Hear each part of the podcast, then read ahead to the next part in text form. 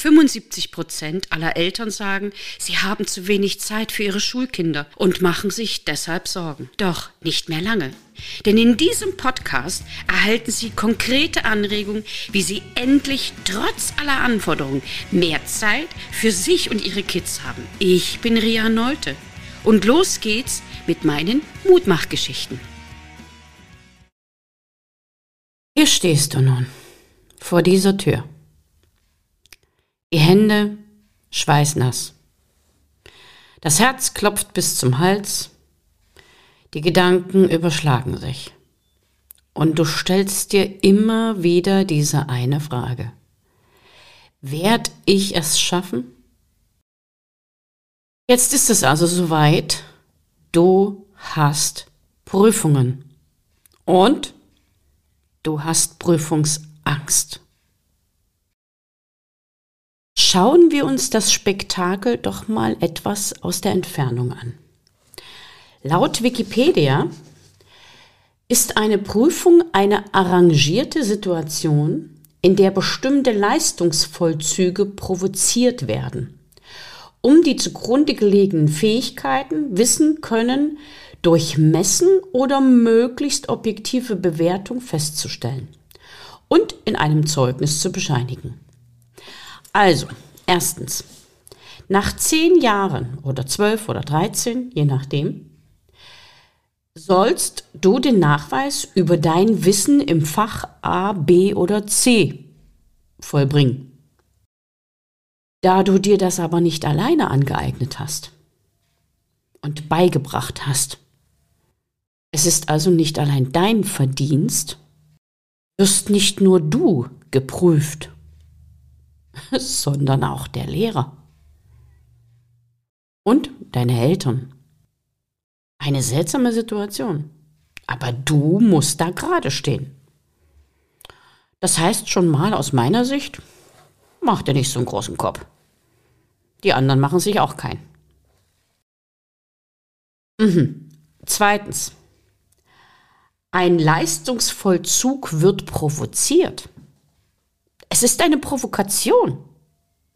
Es ist gar nicht lebensnotwendig, diese Situation zu meistern. Es ist nur eine Prüfung. Dein Leben hängt davon nicht ab. Und du musst auch nicht darum bangen, dass danach das Leben nicht weitergeht. Auch wenn du die Prüfung verhauen solltest. Es gibt immer eine Möglichkeit. Die Prüfung ist sowas wie Du stehst in einem Raum mit verschiedenen Türen und du wählst eine Tür und willst durch diese Tür durch. Wenn du das nicht schaffst und du den Schlüssel nicht dazu gefunden hast, tja, dann probier's ein zweites Mal. Oder du nimmst eine andere Tür. Es gibt so viele Möglichkeiten, Prüfungen in einem gewissen Abstand zu sehen, der dir hilft, mit der Angst umzugehen. Und genau das möchte ich dir zeigen. Und ich möchte dir auch Möglichkeiten aufzeigen, wie du dich vorbereiten kannst und wie du während der Prüfung eine gewisse Ruhe und eine gewisse Solidität ausstrahlen kannst. Denn es ist wirklich nur eine provozierte Situation. Also entspann dich. Und jetzt gibt es ein paar Tipps auf die Ohren.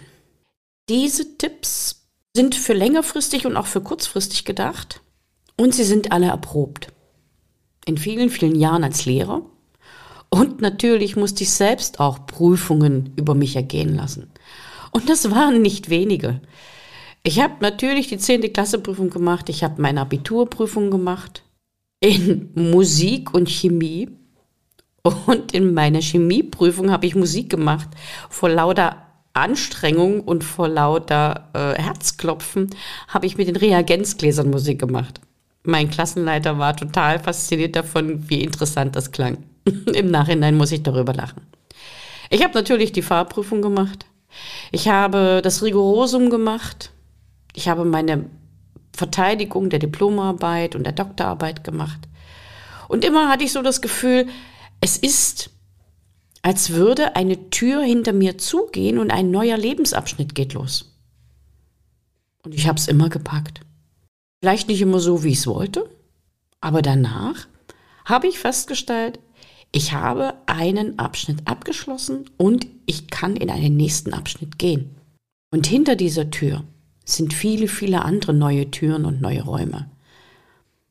Und es ist ganz einfach, da einfach loszugehen. Und jetzt ein paar ganz konkrete Tipps.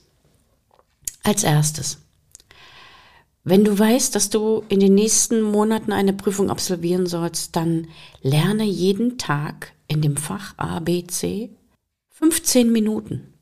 Nur 15 Minuten. Das reicht. Diese 15 Minuten jeden Tag dienen dazu, dass du dein Langzeitgedächtnis sozusagen fütterst und die Informationen, die im Kurzzeitgedächtnis sind, ins Langzeitgedächtnis überführt werden können. Wenn du dann das Gefühl hast, du brauchst ein bisschen mehr Zeit, wenn die Prüfung näher rangerückt ist, dann nimm dir bitte, bitte, bitte die Zeit und lerne mit Spannung und Entspannung zu arbeiten. Das heißt also 30 Minuten intensives Arbeiten und dann ganz bewusst fünf Minuten Entspannung. Steh vom Schreibtisch auf, Geh woanders hin, an einen Ort, den du sehr magst und mach irgendetwas anderes. Trink etwas, iss etwas, geh spazieren, hör schöne Musik oder schau dir irgendetwas an, was dich inspiriert, dass du dich freuen kannst. Und diese Momente, die merkst du dir bitte, das ist ganz wichtig. Dann, wenn du kurz vor der Prüfung bist, ist es gut, wenn du an dem letzten Abend nicht mehr so viel lernst. Es bringt sowieso nichts, du kannst dir nicht mehr so viel merken. Und du musst entspannen, du musst gut schlafen können. Und bedanke dich bei dir, dass du bis hierher so gut durchgehalten hast und dass das alles gut geschafft hast. Mehr ist sowieso nicht drin. Und im Zusammenhang mit mehr drin musst du natürlich auch überlegen, was will ich und was kann ich. Im Endeffekt heißt es, muss ich unbedingt eine Eins in dem Fach ABC haben? Oder reicht doch eine Zwei? Und es ist sehr, sehr wichtig. Es gibt wissenschaftliche Untersuchungen, die sagen, für 80 Prozent des Stoffes brauchen wir ungefähr 20 Prozent der Zeit zum Lernen. Und für die restlichen 20 Prozent des Stoffes, und 20 Prozent sind meistens von der 2 zu 1, brauchst du das Vierfache der Zeit. Und ob das immer notwendig ist, ich weiß es nicht. Darüber hinaus hast du natürlich auch die Möglichkeit zu sagen, ich habe dann mal den Mut zur Lücke. Vielleicht muss man auch nicht alles vollständig lernen. Vielleicht reicht manchmal auch Überblickswissen. Ich hatte mal eine Prüfung in Geografie. Da hat man mir wirklich Fragen aus aller Herren Länder gestellt und das waren immer nur so ganz klitzekleine Fragen und es war überhaupt nicht in dem Stoff ganz tief drin. Das heißt, ich musste keine Zusammenhänge darstellen, ich musste einfach immer nur ganz kurze Antwort geben, so ähnlich wie bei Wer wird Millionär. Und da habe ich gedacht, okay, warum hast du so viel gelernt? Auch das gibt es. Und dann ist es wichtig, dass du Spickzettel schreibst. Ich weiß, ihr guckt jetzt vielleicht ein bisschen komisch, aber Spickzettel schreiben ist ganz wichtig. Du sollst sie nur nicht benutzen in der Prüfung. Wenn du sie nämlich aufschreibst, hast du zwei große Effekte. Erstens, der Effekt des Schreibens bewirkt, dass du dir 20 Prozent mehr merkst, als wenn du den Text nur lesen würdest. Und die zweite Sache ist, du verbindest die Inhalte deiner Prüfung mit einem Ort auf dem Spickzettel. Und damit werden mehrere Sinne angesprochen. Das heißt, wenn du dich dann an diesen Text erinnerst, dann erinnerst du dich auch, wo du das hingeschrieben hast oder an welcher Stelle im Spickzettel das steht. Und damit ist die Erinnerungsfähigkeit wesentlich größer. Du kannst dich dann zum Beispiel ganz gut erinnern, ob du drei oder vier Stichpunkte aufgeschrieben hast und vielleicht auch manchmal den Anfangsbuchstaben. Und damit bist du schneller wieder bei den Dingen, die du gelernt hast. Kommen wir jetzt zum letzten Abend. Der letzte Abend ist ganz wichtig. Lerne nicht mehr so viel, es bringt sowieso nichts mehr. Und bereite dich so vor, dass du am Abend bereits alle Sachen, die du am nächsten Tag benötigst, zusammengepackt hast oder vorliegen hast, sodass es am nächsten Morgen nicht zu einer stressigen Situation kommt. Schlafe gut, ist nicht so viel und so schwer, dass du in Ruhe schlafen kannst.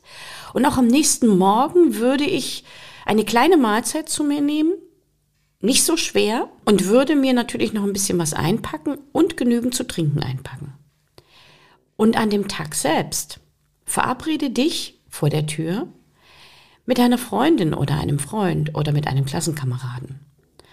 Und dann stellt euch beide gegenüber und klopft euch auf die Schulter oder gebt euch High Five und sagt, ihr schafft das. Das ist ganz doll wichtig. Und Lampenfieber. Lampenfieber gehört dazu. Das Lampenfieber ist die Erwärmung der Psyche.